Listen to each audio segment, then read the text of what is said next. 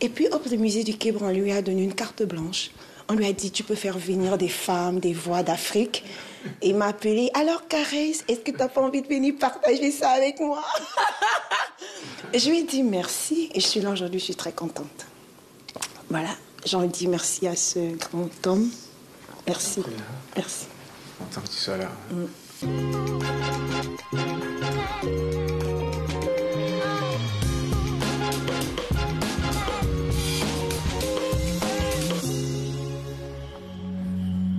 Le grand homme est un artiste camerounais multifacette, Blik Bassi.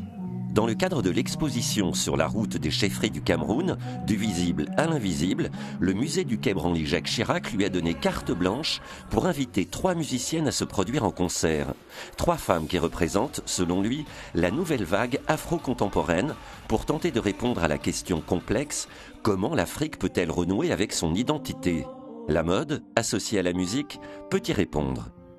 J'utilise la mode par exemple pour tout simplement exprimer mon désir de sortir du standard et d'assumer la personne que j'ai à travers les choix qui sont les miens.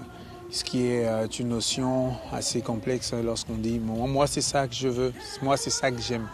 C'est complètement euh, euh, abstrait dans le sens où et complexe dans le sens où on est prédisposé à aimer ce qu'on aime.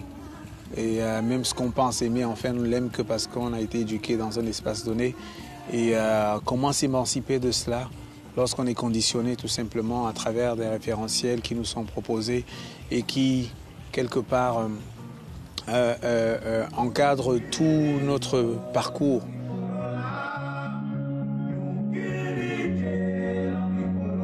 Le fait que je me mette le vernis, que je, je m'habille d'une certaine manière, je suis souvent apostrophé à cause de ça pour me dire ouais mais pourquoi est-ce que tu mets ça? Et pour moi, c'est des choses complètement qui viennent définir ma vision, qui est celle de me dire comment est-ce que je crée mon couloir de liberté pour y avancer euh, au quotidien, ce qui est très très difficile dans une société où les gens sont euh, uniformes. Le béret, par exemple. Moi, je me considère euh, parfois comme étant un chef, un maquisard. Euh, dans le sens où les maquisards, ce qu'on appelait les maquisards au Cameroun à l'époque, c'était des gens qui se battaient pour l'amour et pour la liberté, pour euh, l'émancipation des femmes, pour euh, le vivre ensemble et tout.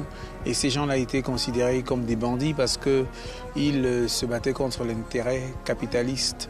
Pourtant, ceux qu'on appelait les maquisards au Cameroun se battaient pour l'intérêt commun et surtout pour que nous puissions vivre comme des hommes libres.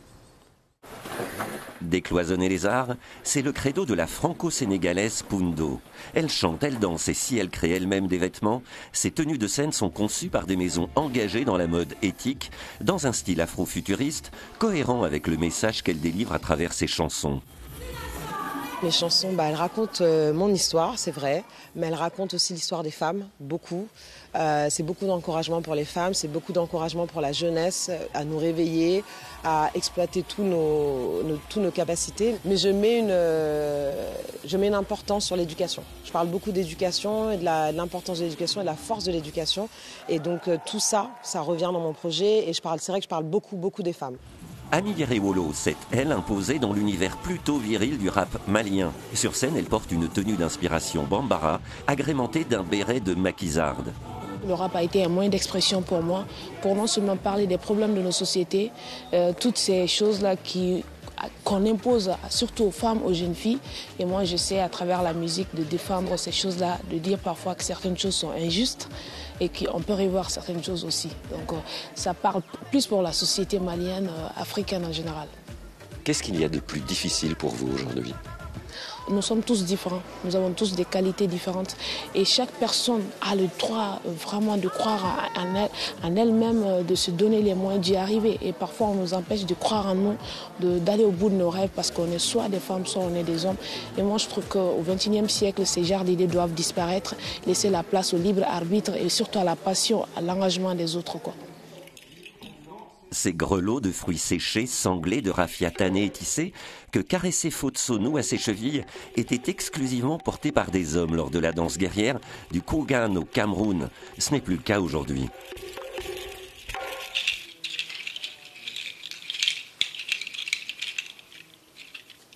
La scène, c'est aussi le langage corporel, le langage vestimentaire. Pourquoi avez-vous choisi et comment avez-vous choisi cette euh, tenue?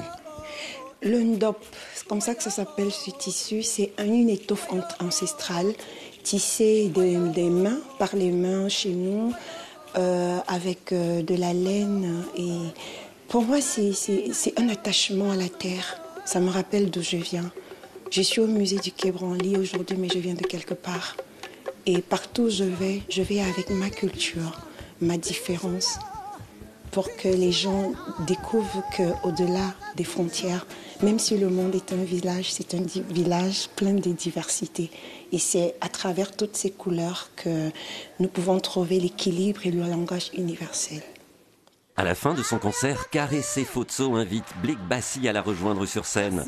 La salle est en délire, les peuples Bamileke et Bassa du Cameroun sont réunis, tel un éloge à la diversité.